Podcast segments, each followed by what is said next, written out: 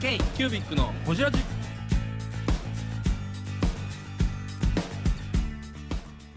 k q b i c のほじラジナビゲーターの k q b i c 事務局長荒川翔太です今回 k q b i c がほじるのはベンチャー型事業承継の大上博之さん事業の紹介についてや世界における事業承継の立ち位置についてなど深くほじっていますどうぞお楽しみに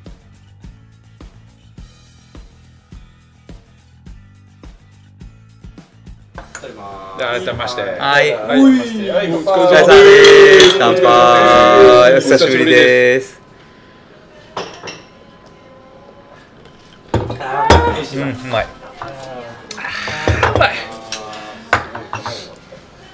ええ時間、ええ時間スタートですよ。え時間早い時間のね。いや、あんま言うたらダメです。 あそうかオンエアですから。あそうかそうかはいですそうですそしてね、この声 は、そうなんと2年、2年ぶり二年ぶり登頂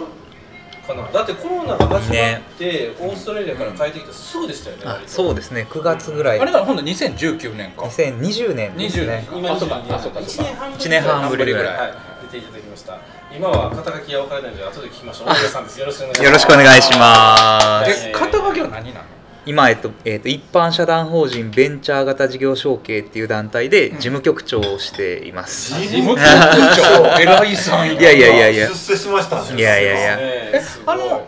後継ぎっていうものとは別ってことあ同じですなんかそのカタカナで後継ぎっていうのを命名したのはうちのり代表理事うんうんがあのはいはいはい勝手につけたんですけうど、んうん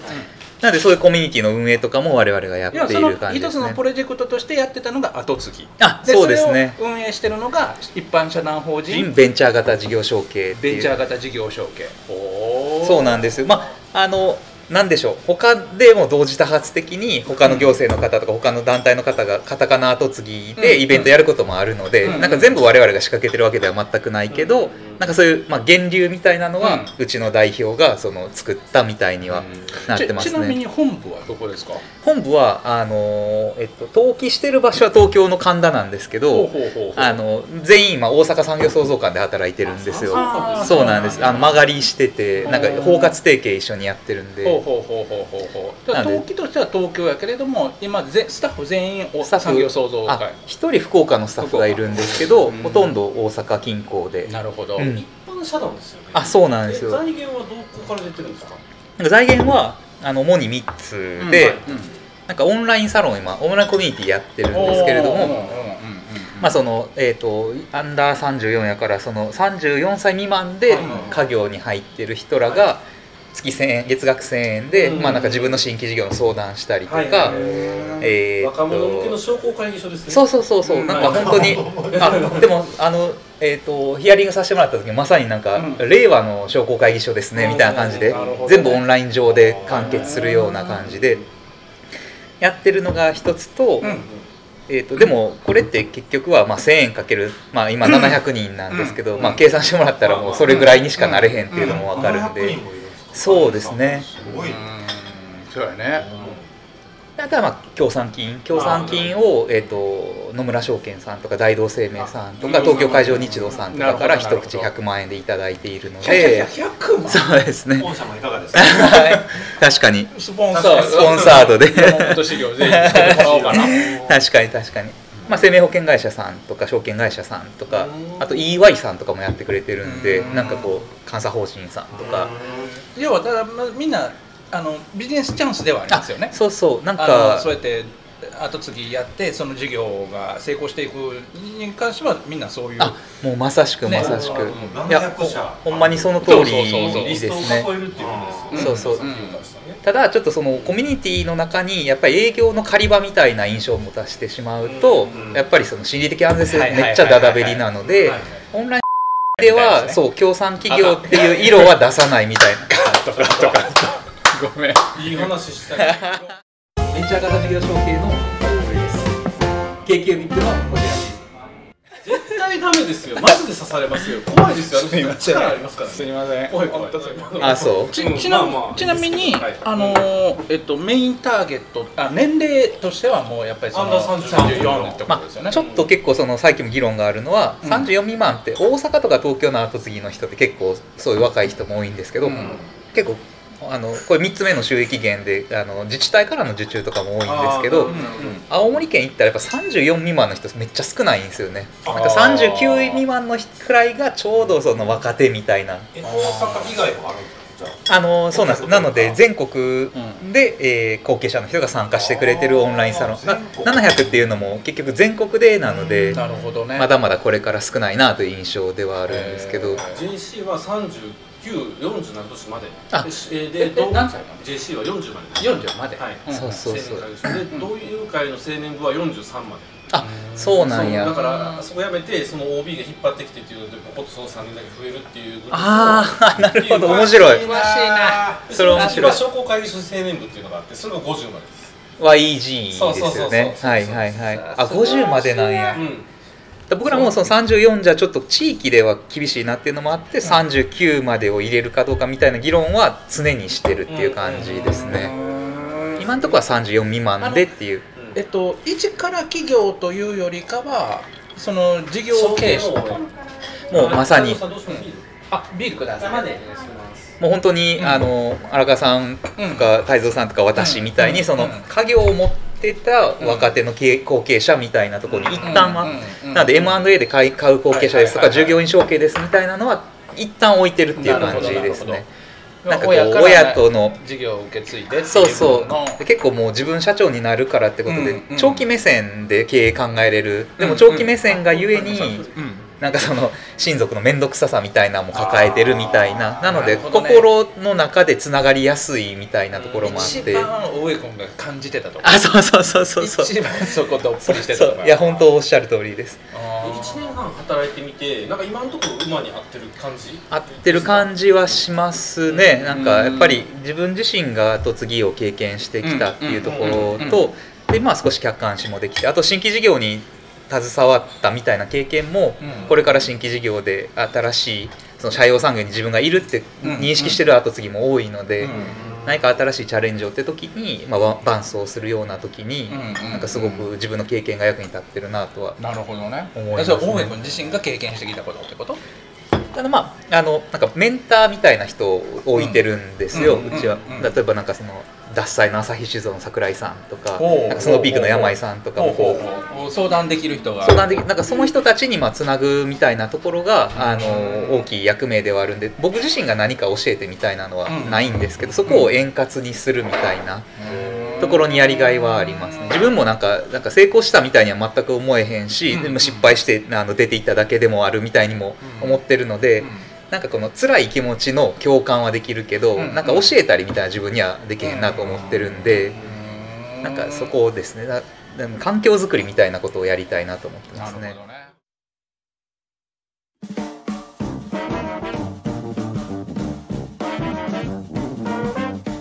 K-Cubic のホジラジではリスナーの皆様からメッセージをお待ちしておりますアドレスは info.kcubic3.com info.kcubic3.com もしくは KQBIC サイトのメッセージフォームよりお願いします。 iTunes のコメント欄でもお待ちしております皆様のお便りせーの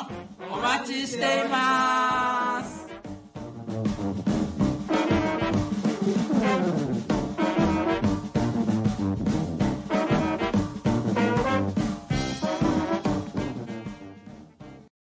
なんかこの問題って結構日本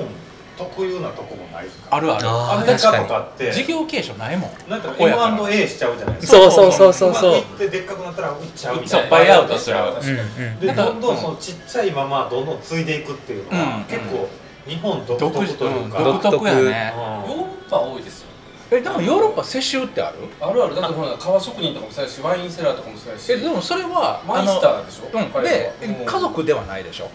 あー弟子としてファミリーとかはあるんじゃないあるあるあるかファミリーめっちゃありますよワワイナリーとかめっちゃあるああそっわかんなワいイですナよリーとかあるかドイツとかイタリアは結構このこの分野ではあの進んでるだから日本とドイツが結構いいんじゃないって言われてる領域ですよだねから日本は成功事例なんです一応海外から見たなんかこの前もなんかテレビ朝鮮ってなんか韓国のそうんのキー局みたいな人が取材来てくれたんですけどやっぱり事業承継韓国はあんまうまくいってないみたいでへなんかいろんな複合的な理由があるんでしょうけど生もらえますかそこでドイツと日本の事例を知ろうみたいなので番組組んでくれたっていう感じですねこれちょっと多いわ食べようあすいません食べよう食べよう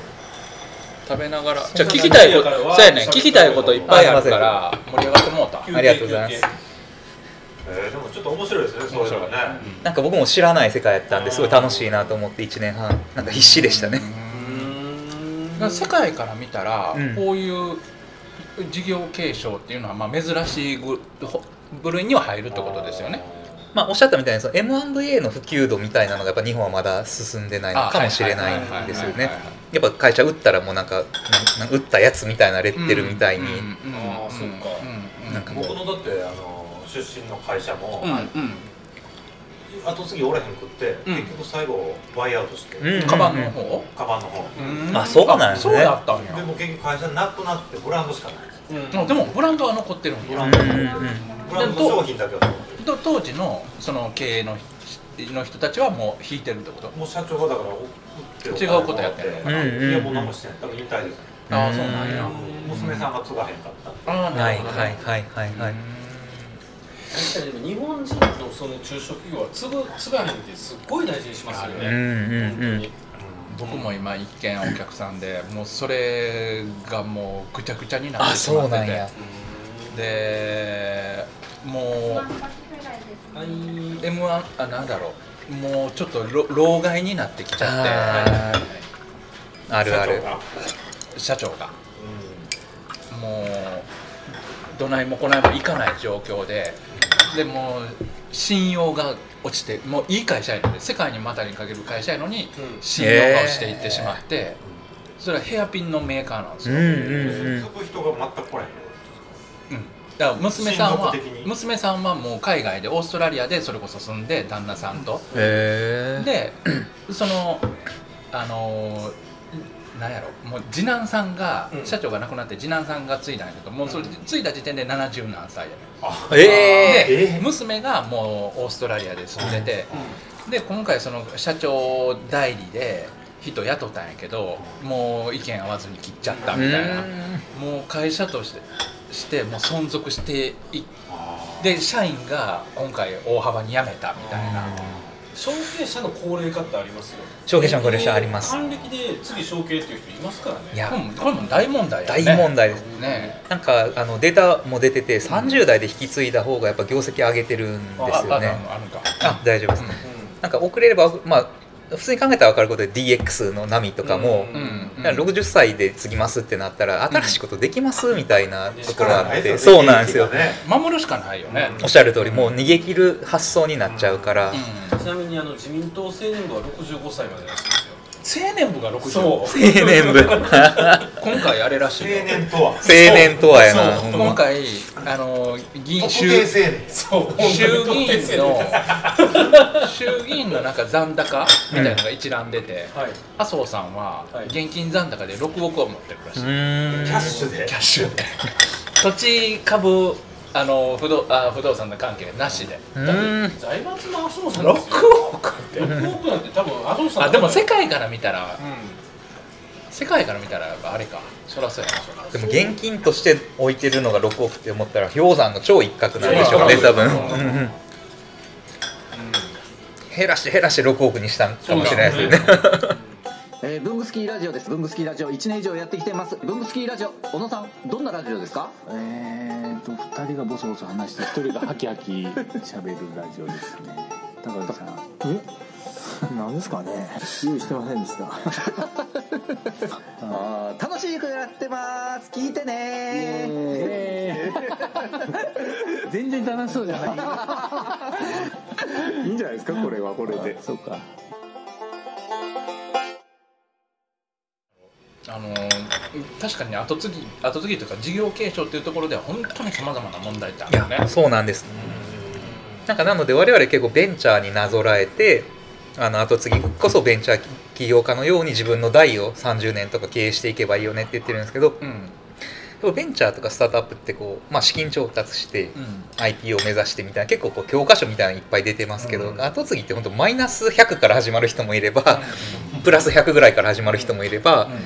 なんかもう全然異次元の悩みから始まる人もいたりとかで、教科書がすごい作りにくい業界やなと思ってその会社会社でカルチャあおっしゃーるが違うでしょそうそう結そう局多分誰の幸せを作るのかその家計の幸せ作るのかブランドとしてあのーそれめっ幸ちゃあるせとを思う作るのかどどこにも主人公かで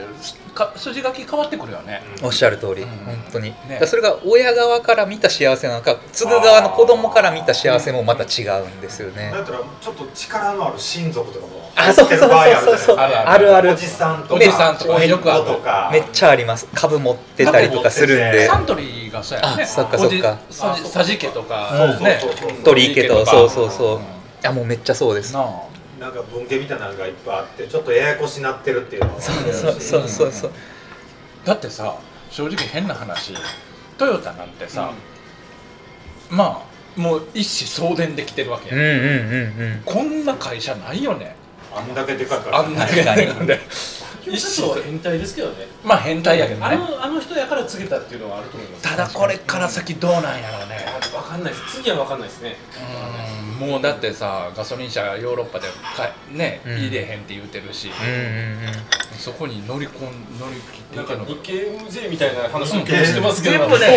ゲームで今日今日読んだ MJ に出とったよ中小企業の社長の読むやつい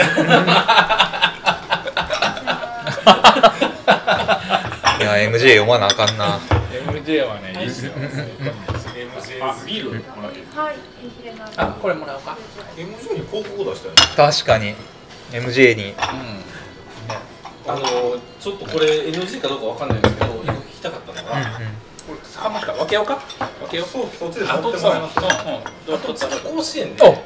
うん優勝したらうん持続化補助金の枠増えるじゃないあですうんうか、んあれ何って思ったんですけどあれすごいですよねあれはもう意味分からへんと思って中小企業庁さんとはい一緒にもう本当にその、まあ、こうやって頑張る後継ぎをエコひいきしようともう本当に国の施策として言ってはいいことじゃないかもしれへんけどいいよ後継ぎ甲子園っていうものに、はいまあ、あの権威性であったりとかあと持続性とか、えー樹木を集めるような施策として、もう本当に30代で頑張ってる後継ぎを、はいもう国は応援してるんやっていうメッセージを出したいって言って、はいはいあれはかなり揉め揉めたというか時間かかったんですけどすごいことやなとんいま、未だにめっちゃ電話かかってきますもんその商工会の人とかから「これどういうことなんですかいやそりゃそ説うですよ明してください」って言っそりゃてそあのー何も知らない方にゼロから説明しないといけないのでまず後継ぎ甲子園って何ぞやって、うん k q b i c のホジラジこの番組の提供は山本修行ロンド工房レアハウスでお送りしております